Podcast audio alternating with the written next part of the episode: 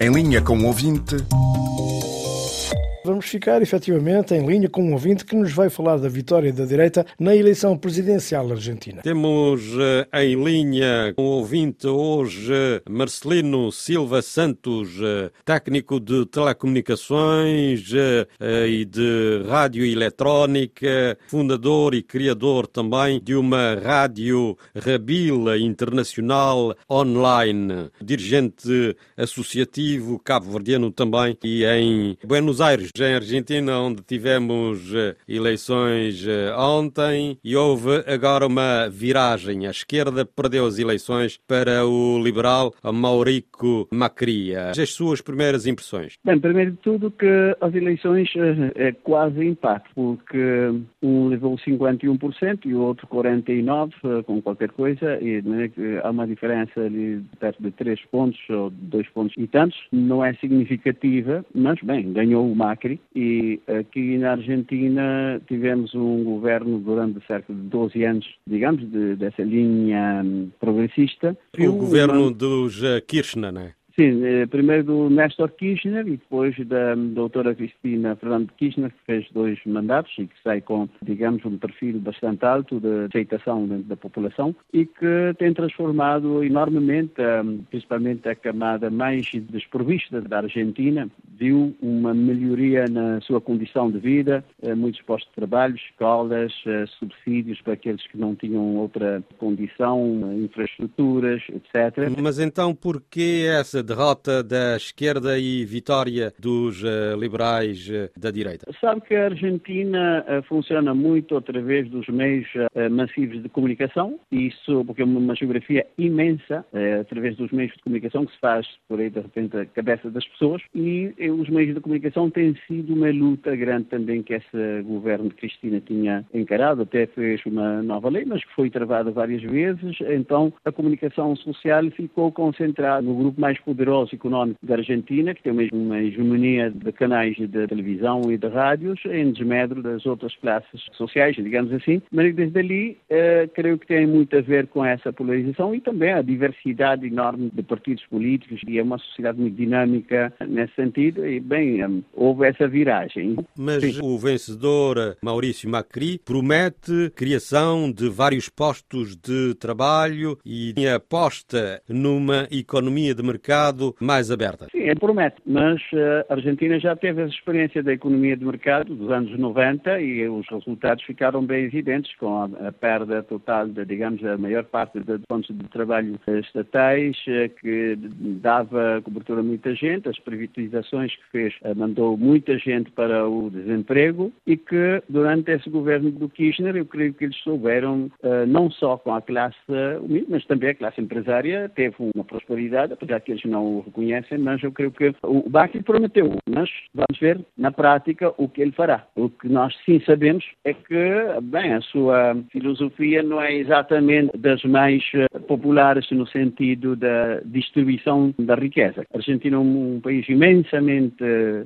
rico, mas essa riqueza até ainda está concentrada nesse grupo mais poderoso. Quer dizer, continua a haver uma classe de ricos muito poderosa e a maioria da população continua a atravessar problemas eh, de pobreza e a saúde, não é? Exatamente. A Argentina tem um número muito reduzido de pessoas muito ricas e a enorme quantidade de pessoas que vinham passando extrema necessidade. É só ver a quantidade de pessoas que emigraram da Argentina. E a esperança, mesmo na prática, teve uma melhoria enorme. Por exemplo, a criação, digamos, do Ministério de Ciência e Tecnologia, que fez recrutar os seus uh, técnicos e científicos, aposta no espaço de dois satélites, é um dos oito países do mundo que tem satélite próprio, e isso foi graças graças a essa política que fez esse governo, esperemos que o Macri, como ele tem prometido, continuar esses avanços que, mesmo ele reconhece muito desses avanços, esperemos que isso aconteça, pois a, a região vinha com um desenvolvimento popular muito importante. Mas se calhar também o povo argentino não votou no candidato da esquerda Daniel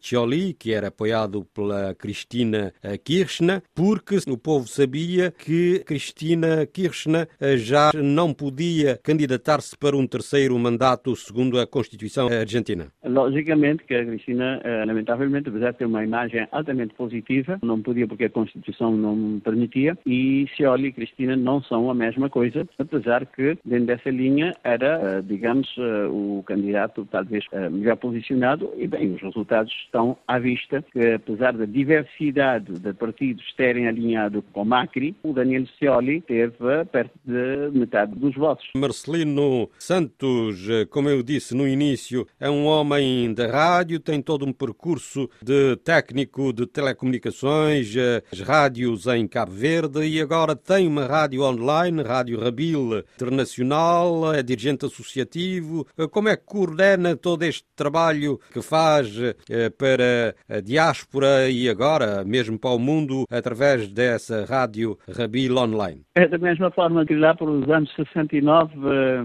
tu e eu fizemos a primeira experiência da FM lá na tua cidade natal, no Mindelo, lembras-te, não? Sim, exato, mas... E, bem, aquilo não parou, digamos, esse bichinho da rádio e principalmente nessa imigração que estamos tão longe, eh, tinha necessidade da comunicação com a terra-mãe e ali, digamos, a diplomacia cabo-verdiana tem falhado imensamente, mas sim, a nossa rádio, com esse objetivo que a nossa voz chegue longe e rápido, temos podido manter contato com a terra-mãe e o projeto da Rádio Rabilho Internacional veio desde a nossa audição Momento de Mantenha de 1990 e em 1996 fizemos o projeto da Rádio Rabilho, que era a intenção de pôr a emissora desde Cabo Verde para a nossa diáspora. Fizemos e demonstramos que era possível, e naquele tempo ainda a internet praticamente quase não existia, e fizemos uh, ligações com várias partes do mundo, inclusive com a Rádio Alfa de Paris, ou a Rádio Latina em Luxemburgo, Brasília, em vários lugares, mas infelizmente não conseguimos ter uh, o alvará. Mas nós não paramos nunca, já fizemos 25 anos transmitindo rádio aqui. Também a vida associativa é preciso porque é desde a associação. A associação que eu dirijo veio a consequência da rádio, segundo o programa da rádio era duas horas, mas depois